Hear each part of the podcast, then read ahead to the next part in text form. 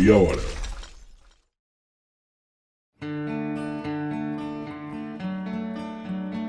Bom dia, boa tarde, boa noite para você que está me ouvindo agora. Meu nome é Vitor Augusto, professor de Geografia e Atualidades, e nos próximos 30 minutos eu te garanto que você irá entender muito mais sobre as manifestações que estão acontecendo na França.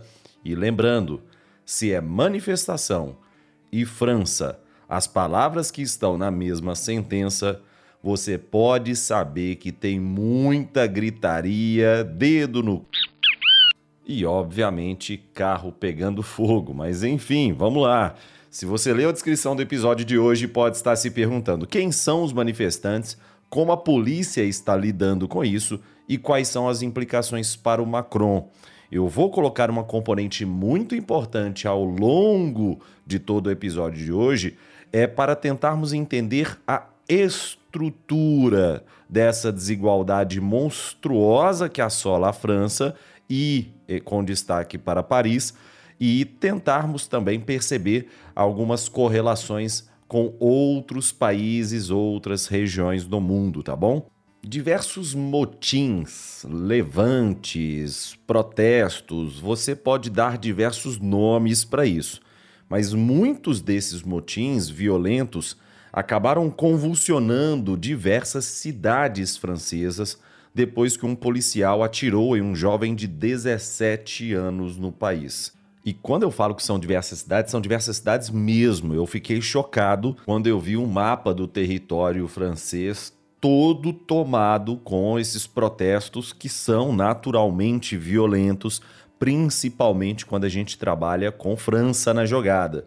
Esses motins, como eu disse, acabaram se, se decorrendo em função da morte do Nahel Merzouk, que é um garoto de 17 anos que estava dirigindo sem carteira de habilitação e, quando foi interpelado pela polícia, acabou desencadeando essa tragédia para a população francesa. Enfim, os protestos atraíram um grande número de jovens e foram motivados não apenas pela morte do Nahel Merzouk, tá? que até pelo próprio nome você já sabe que ele tem origens que não são necessariamente as mesmas origens de um francês branquinho do olho azul, tá?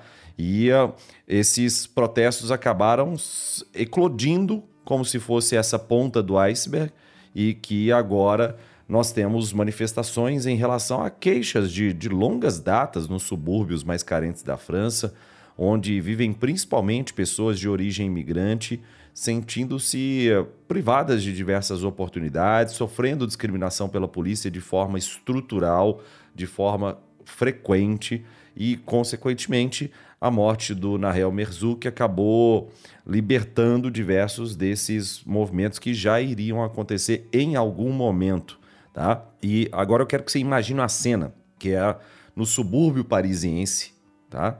Um carro parado por dois policiais, um motorista com 17 anos, que está ao volante de uma Mercedes-Benz de 70 mil euros e não tem carteira de motorista. Em uma cidade normal, esse menino sai do carro, é preso, enfrenta uma sentença como um jovem, mas a pane é que essa não é uma cidade normal. Essa é a periferia parisiense e quando eu falo de subúrbio parisiense, eles, eles têm um, um termo em francês. Meu francês é fraquíssimo, horroroso, péssimo. Não sou como meu querido amigo Percy Fernandes, professor de Geografia Física lá da plataforma do Terra Negra, que é fluente em francês, mas eles chamam de banlieue. Então a galera do banlieue, ou seja, é como se fosse aqui no Brasil é difícil colocar isso, né? Porque nós temos periferia rica e periferia pobre. Mas é, e, e também é difícil falar sobre essa questão suburbana aqui no Brasil, mas é, é, é como se fosse um, um favelado, tá? Então, é, o banlieue é o subúrbio, mas é a pessoa que mora lá também, né? Então, enfim, essa pessoa que mora no subúrbio. E se eu estou falando que não é Paris e que não é. E, mas sim é o, o, o banlieue, é um subúrbio, ou seja, você já tem a noção clara de que o Estado com E maiúsculo, de que as instituições vão atuar com essa população banlieue, de uma forma diferente. Porque o Nahel Merzouk se recusa a sair do carro, e aí um dos policiais saca a arma para ameaçar, e quando o carro se afasta e o policial atira, mata o, Nahel Merzouk e, mesmo com os esforços socorristas, o Nahel Merzouk está morto. O que em qualquer país e em qualquer cidade no mundo o policial seria preso, haveria uma investigação para esse policial, um julgamento e a justiça seria feita. Mas no banlieue não, no subúrbio não. Porque não foi um parisiense morto, foi um suburbano de ascendência argelina e marroquina. O policial mentiu sobre agir em legítima defesa. Ô Vitinho, como é que você está colocando palavra na boca do policial? Como assim mentiu sobre agir em legítima defesa? Se ele falou, pode ser verdade. Tem um vídeo do incidente, um vídeo vazou. E, inclusive, os protestos teve, tiveram a sua centelha justamente com o vazamento desse vídeo. E aí sim, com esse vídeo em mãos, dá para falar. O policial não agiu em legítima defesa. Em qualquer lugar do mundo, uma investigação pesada começaria e esse policial enfrentaria uma pena de prisão de 30 anos por um homicídio. No mundo normal, só a, a, justiça seria feita. Mas, como eu disse, isso não é a França, isso não é Paris, isso é um banlieue qualquer, né? E não é a primeira vez que isso acontece. A questão toda é essa.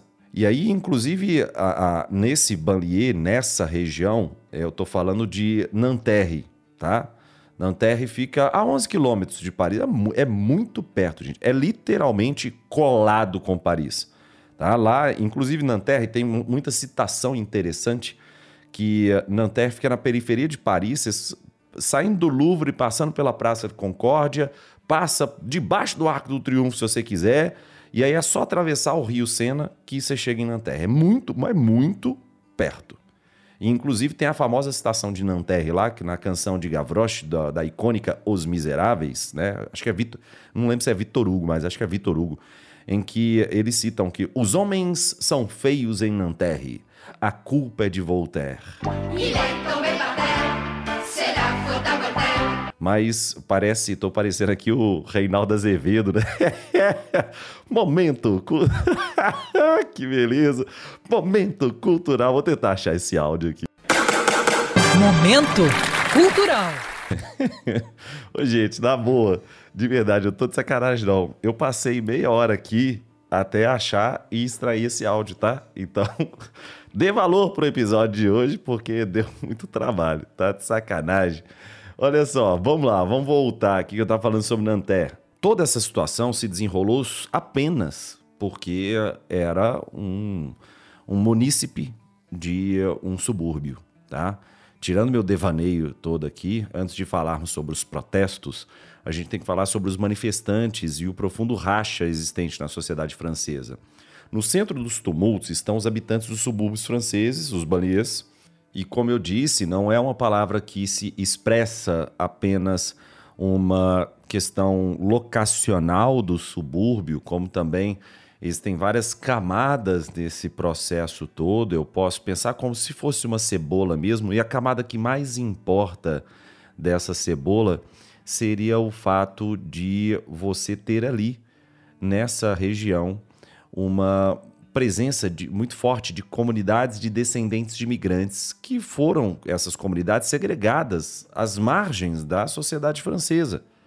Inicialmente, nas décadas de 1960, 1970, devido à necessidade da França de mão de obra para várias empresas, grandes fábricas como Renault, Peugeot e assim vai. E claro que essas essa mão de obra acabou sendo cooptada nas ex-colônias africanas da França. E aí sim foram escolhidas para contratar os trabalhadores justamente pela proximidade linguística. E esses trabalhadores foram então alojados em novos empreendimentos urbanos ao redor das cidades, na periferia. E por isso que uh, eles foram buscar isso lá na região de Maghreb. Por isso a região de Maghreb é tão importante Estou falando de Marrocos, Argélia, Tunísia. Se a gente pensar na grande Maghreb, incluir também Mauritânia e Líbia, mas principalmente descendentes de origem marroquina, argelina e tunisiana, compõem muito essas franjas parisienses. E só uma curiosidade, tá? Maghreb significa ocidente. E faz sentido, porque é a região mais ocidental do mundo árabe muçulmano. Fica no noroeste da África, inclusive muito perto da França. Voltando aqui, Inicialmente, essas pessoas eram contratadas temporariamente e esses contratos foram se estendendo até se transformarem em contratos permanentes. À medida que as empresas buscavam manter os trabalhadores mais qualificados, as famílias começaram a migrar para lá também, começaram a construir as suas vidas. Só que a França se desindustrializa, esses empregos para os imigrantes começam a ficar escassos e muitos dos migrantes que vieram com a promessa de oportunidade de vida ficam desempregados. Além disso, o baixo nível educacional de vários desses migrantes dificulta uma transição de carreira e uma integração plena com a sociedade. Ao longo de várias décadas, várias dessas pessoas passaram a ganhar a vida com economia paralela. E no caso de algumas dessas várias, entra a uma, uma economia focada em roubo, tráfico de drogas, enfim. Os subúrbios gradualmente se transformaram em centros de atividade criminosa também, o que levou a confrontos com a polícia e à formação de sociedades paralelas nessas áreas dos banlieues. E as instituições francesas clássicas, até mesmo, estou falando do sistema escolar, né? o Estado não consegue chegar com a mesma intensidade, e eu vou te falar que nem quer. E outra, os valores culturais franceses dos nativos também não chegam, não. Não conseguiram criar raiz ali, entendeu? Nesse sentido, não sei se você já assistiu, mas no primeiro período de faculdade eu assisti esse filme que chama Entre os Muros da Escola. filme clássico. Nossa, a esquerda cirandeira adora. Putz, o povo, o povo da, da, da, da esquerda festiva adora esse, esse filme, porque é um baita filme para todo mundo que está na licenciatura mesmo tá? entender os problemas associados à formação escolar na periferia parisiense. Filme lindo, mostra a periferia, mostra a realidade de uma escola na periferia de Paris, né? Quando comparada a uma escola centralizada, muito legal. E na sequência da, da, da ocupação desses banlieues, essas ondas de imigração fizeram com que 5 milhões de pessoas, estou falando de 8%, quase, quase 10% da população francesa, vive nessas áreas dos banlieues. E a divisão dessa, entre a comunidade, que é a comunidade imigrante, seja ela, entre aspas, legal ou ilegal, isso um dia a gente vai discutir, tá? Num episódio sobre refugiados na Europa. E aí eu vou fazer esse episódio especial, tá? A pedidos. Mas eu, eu, e eu vou fazer, porque é um episódio muito legal a ser feito. Mas aí eu falo sobre essa questão da imigração ilegal, como é que esse termo é um termo infeliz, né? Imigração ilegal. Nossa, pai do céu. Mas, enfim, voltando aqui. Esse racha entre a sociedade francesa tradicional, conservadora, e a comunidade imigrante começa a crescer. Óbvio, porque com quase 10% da população francesa, eles ganham cada vez mais peso, não apenas econômico, como político também, claro. Só que essas fraturas sociais são cada vez mais explícitas, né? cada vez mais latentes. Porque você tem uma, uma maioria secular francesa, de herança católica, e do outro lado você tem os descendentes de imigrantes dos banlieues, que tem um número significativamente grande deles que é muçulmano. E aí é que tá, essa componente religiosa é um campo extremamente fértil para a islamofobia e falas perversas de uma extrema-direita europeia já que uma das defesas dessa patota é que a população muçulmana irá triplicar em até 2050 e que, obviamente, a participação política deles também será muito maior. E a forçação de barra continua quando tentam conectar isso a terrorismo. A ligação entre Banlier e, e o Islã radical é mais correlativa do que causal. Mas certas tendências do extremismo ressoam no Banlier porque é uma realidade de exclusão mesmo. É lógico que o Estado Islâmico, por exemplo, vai conseguir cooptar muito mais facilmente um cidadão revoltado com a situação social que está no subúrbio francês do que um cara que mora no Cartier Latam com vista para a Catedral de Notre Dame e tem toda a infraestrutura do Estado perfeita na sua mão. Eu falei que a forçação de barra porque é a eterna falácia que a extrema-direita usa da correlação ser causalidade. Por isso que eh, tem a, as eternas correlações entre, por exemplo, número de pessoas afogadas em piscinas e o número de filmes do Nicolas Cage. Tá? Obviamente o Nicolas Cage não tem nada a ver com isso. O consumo de queijo per capita e o número de pessoas que morreram enroscadas nos próprios lençóis. Tá? Os gastos de pesquisas científicas e tecnológicas espaciais dos Estados Unidos comparando com a taxa de suicídio. Enfim, correlação não é causalidade. Uma coisa pode ser correlata, mas não é causalidade. Essa galera toda que nega o aquecimento global, por exemplo, como sendo antropogênico, usa muito de correlação e causalidade. Santo Pai amado. E aí, continuando com a história, tá? É, que é, é, é, muito pesado, a gente, a gente. É muito difícil quantificar isso, tá? Para vários dos nossos ouvintes, mas entenda o seguinte: morar no subúrbio não é fácil. Então, candidatos a empregos com nome que são estrangeiros têm menos chances, por exemplo, de ter resposta para entrevista de emprego. E isso também se aplica com nomes e endereços registrados nos banlieues. Teve um estudo interessante de Stanford em, em 2000 que descobriu que o currículo enviado com o um nome tipicamente muçulmano, tipo Khadija, tinha duas vezes e meia menos probabilidade de receber uma resposta que um apresentado com as mesmas qualificações, só que um nome não muçulmano. Hoje, 20% das pessoas nascidas de pais estrangeiros e 23% dos muçulmanos na França concordam inteiramente com a afirmação que a sociedade como a França tem um passado colonial muito forte e que permanecerão racistas.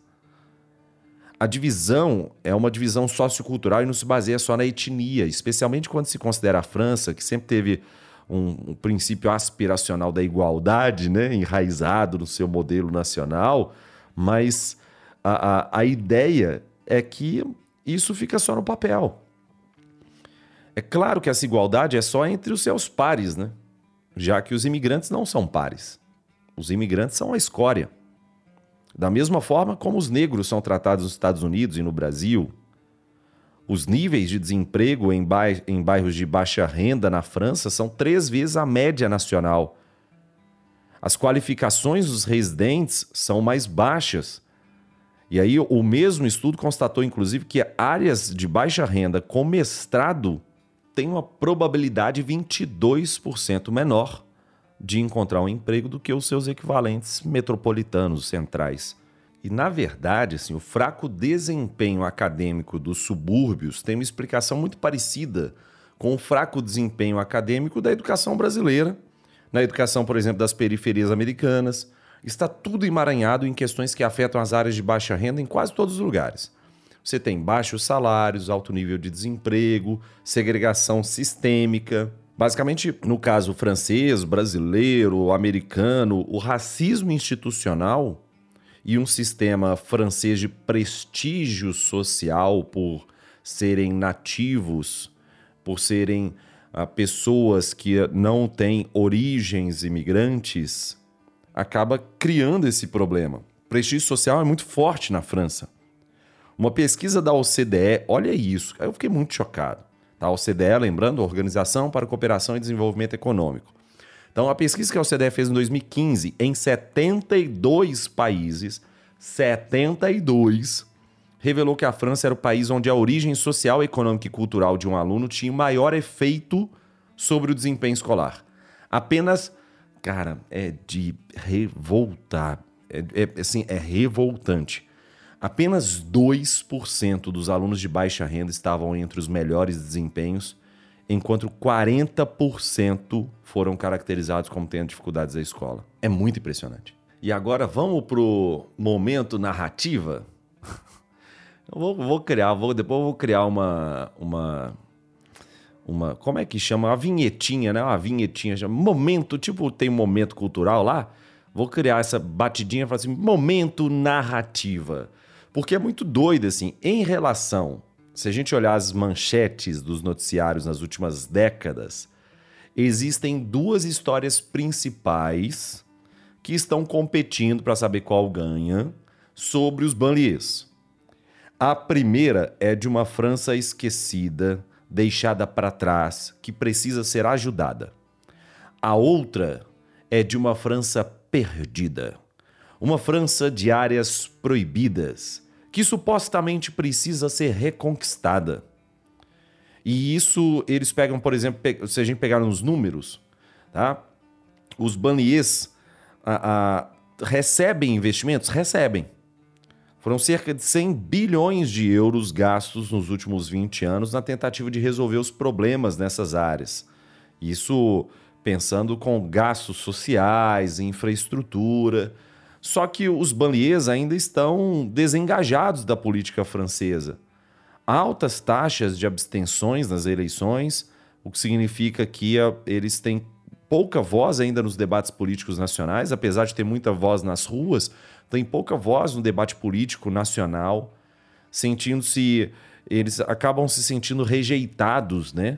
Os baneses desenvolveram a cultura do desafio às instituições por não acreditar nessas instituições, principalmente com a polícia. E aí a polícia também tem alto nível de desconfiança em relação aos banlieues e isso acaba gerando muitos problemas.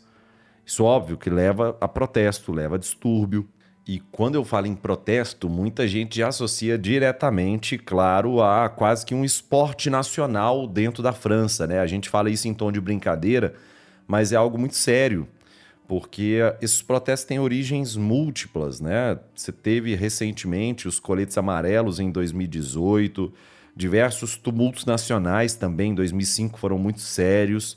São protestos é, em função da alteração da reforma da Previdência em relação à legislação, à idade de aposentadoria, a reformas do setor público, e isso gera muitos, muitas movimentações de funcionários públicos, da classe média baixa, de sindicalistas, enfim.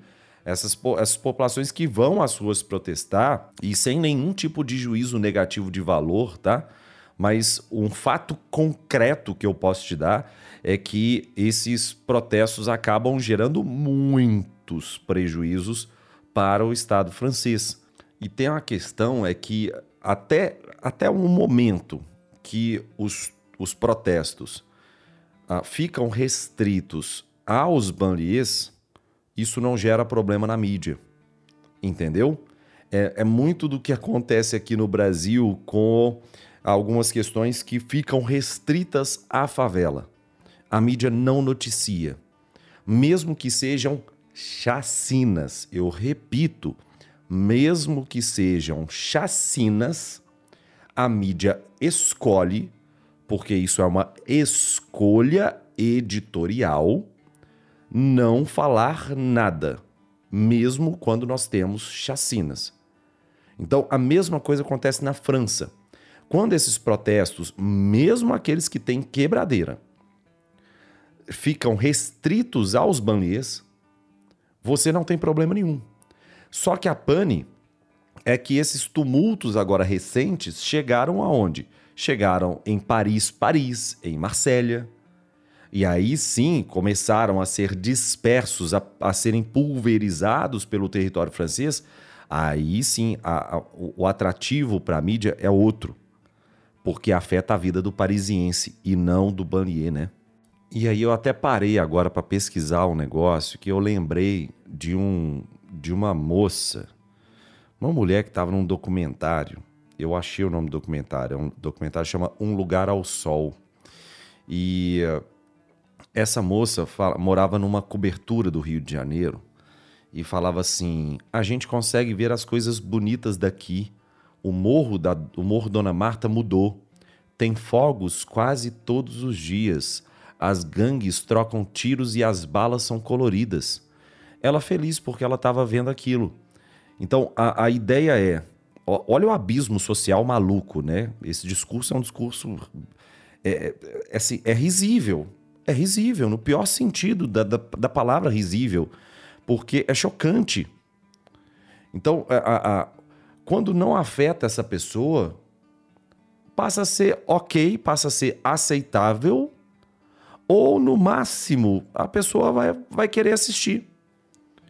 É muito, é, é muito chocante e, e eu, eu, eu, fiz essa comparação, não sei se é uma comparação a ser feita, mas é um pouco do que acontece na França também. Ah, ok. Não, eu moro em Paris, eu não tem nada a ver com Banlieue, não. Ah, com, a, com a comuna de Nanterre, não tem nada a ver com lá. Deixa, deixa acontecer esses tumultos, esse carro pegando fogo, tem nada a ver com isso. Agora, quando chega perto de mim, não, aí não. Calma aí, vamos devagar. Se eu puder só observar, tá tudo, tá tudo ok, tá até bonito. Mas, se chegar até a mim, aí não, aí eu, aí eu não quero. Aí eu acho um absurdo, entendeu? E nesse caso dos banlieues é, é um pouco hum, do, do jeito que está hoje, é um pouco de uma escolha de Sofia, porque é, é, é difícil pensar numa solução para isso, uma solução que eles queiram adotar. Porque a solução efetiva mesmo é uma reforma estrutural profunda. Uma reforma estrutural da polícia, uma reforma estrutural da educação, uma reforma estrutural da saúde uma reforma cultural de um alinhamento, de um respeito, de uma busca de consonância com as comunidades muçulmanas imigrantes, mas como todas as, as reformas que são estruturais, elas dão mais trabalho e elas vão ao encontro, elas se confrontam com políticas conservadoras, aquelas políticas que querem manter for da forma como as coisas estão. E uh, esse todo esse, esse devaneio mental que eu estou fazendo aqui, toda essa formulação que eu estou fazendo aqui, é para entender que é muito difícil que um problema que vem se arrastando há décadas seja resolvido meramente nos próximos anos. E eu vou te falar que, dada toda a minha experiência e desesperança com outros países e com a própria França, eu não acredito que isso vá acontecer em nenhum momento da história desse país. Pelo contrário, eu acredito que os choques serão cada vez maiores. Eu não tenho esperança alguma na solução desse problema, porque precisa de algo que tem, é, um, é um termo muito simples, tá? Para resolver isso. Chama vontade política. E como a gente precisa de vontade política, olha a política do país. Você tem no segundo turno, contra o Macron, a Marine Le Pen. Inclusive, a Marine Le Pen se pronunciou sobre esses, sobre esses protestos agora recentes. A Marine Le Pen colocou que uh, uh, o governo transformou o país no inferno que ela havia previsto. É como se fosse a culpa fosse exclusivamente do governo, a única e exclusivamente. Como eu disse, eu tentei mostrar aqui que são causas estruturais e nós temos décadas desses problemas se arrastando. A Le Pen falou que, acima de tudo e antes de mais nada, precisamos parar a imigração anárquica. Lembra que eu citei que o discurso da extrema-direita como a Marine Le Pen pertence, Marine Le Pen, que tem seu pai, o Jean-Marie Le Pen, fundador do partido nazista francês. Então é isso. Então a, a, é chocante que a, a Le Pen utilize esses protestos agora para justificar e que, que ela fale que precisa parar com a imigração anárquica. Não só a Le Pen, como muitos outros da direita tentam culpar, inclusive, os, os saques em massa e os confrontos às comunidades de origem imigrantes, principalmente dos imigrantes muçulmanos, claro, porque além do tom de xenofobia, assume-se a islamofobia muito claramente. Vale lembrar que a Le Pen passou perto, tá bom, de ser a presidente da, da França. Ela teve 41,5% no segundo turno. Só que agora acendeu um outro risco na França porque é o risco da, desses protestos beneficiarem a extrema-direita, que agora não conta só com a Le Pen. Ela tem um parceiro, que é o Eric Zemmour. o Eric Zemmour é um político da extrema-direita francesa também. Ele é chamado por muitos de Trump francês. Já falar Trump francês. Mas o discurso é o mesmo. Crítica à imigração, crítica à União Europeia, pauta de costume, porque já que a, a ideia que a França tá, os franceses estão destruindo com a sua, a, a sua família, enfim. O Zamu era só um comentarista conhecido, controverso, aí, igual a gente teve vários, tá? É como se uh, o Danilo Gentili virasse presidente da República. e olha que tem chance. Mas as projeções começaram a, a mostrar que o Eric Zamu, inclusive, já está desbancando a Marine Le Pen para o segundo turno. Em um segundo turno possível, o Macron teria entre 24% e 27% no primeiro para o segundo, e o Zemmour teria 17% a 18%, à frente da Le Pen. É, é chocante o tanto que isso pode sim beneficiar a extrema-direita. E, ao mesmo tempo, cria muitas rusgas com a esquerda. O Macron está tomando soco da extrema-direita e tomando soco da esquerda. A esquerda da francesa está pistola exigindo uma grande reforma policial, mas o Macron descarta uma mudança estrutural de fato o Macron tá, chegou a verbalizar isso que eu vou falar para você, tá? Penalidades financeiras às famílias dos manifestantes. De acordo com ele, vou abrir aspas para ele, tá? Devemos ser capazes de punir as famílias de forma fácil e financeira na primeira infração. Isso viria como uma espécie de taxa mínima para o primeiro erro. o, o menino vai para a rua protestar, e o pai paga, a mãe paga. E é lógico que isso atraiu muita crítica da esquerda. Porque a, os subúrbios franceses são, por muitas vezes, reconhecidos como filhos esquecidos da República. E a gente tem que lembrar que muitas pessoas que vivem no subúrbio de Paris são famílias monoparentais. É uma mãe que trabalha em turnos lá do Carrefour, não está presente quando o seu filho sai da escola.